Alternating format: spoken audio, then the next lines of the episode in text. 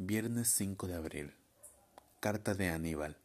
Se aburrió en San Pablo y regresa a fin de mes. Para mí es una buena noticia. Tengo pocos amigos y Aníbal es el mejor.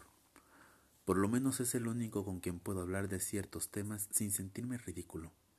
Alguna vez tendremos que investigar en qué se basa nuestra afinidad. Él es católico y yo no soy nada. Él es mujeriego y yo me limito a lo indispensable. Él es activo, creador, categórico. Yo soy rutinario e indeciso. Lo cierto es que, muchas veces, Él me empuja a tomar una decisión. Otras, soy yo el que lo freno con alguna de mis dudas.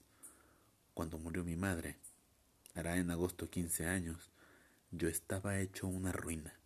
Solo me sostenía una fervorosa rabia contra Dios, los parientes, el prójimo. Cada vez que recuerdo el velorio interminable, siento asco. Los asistentes se dividían en dos clases, los que empezaban a llorar desde la puerta y después me sacudían entre sus brazos, y los que llegaban tan solo a cumplir. Me daban la mano con empalagosa compunción y a los diez minutos estaban contando chistes verdes.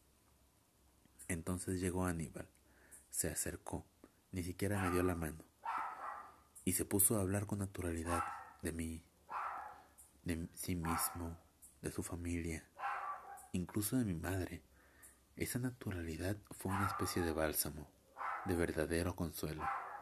Yo lo interpreté como el mejor homenaje que alguien podía hacer a mi madre y a mí mismo en mi afecto por mi madre.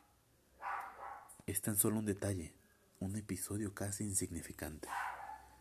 Eso lo comprendo bien pero tuvo lugar en uno de esos momentos en que el dolor lo pone a uno extremadamente receptivo.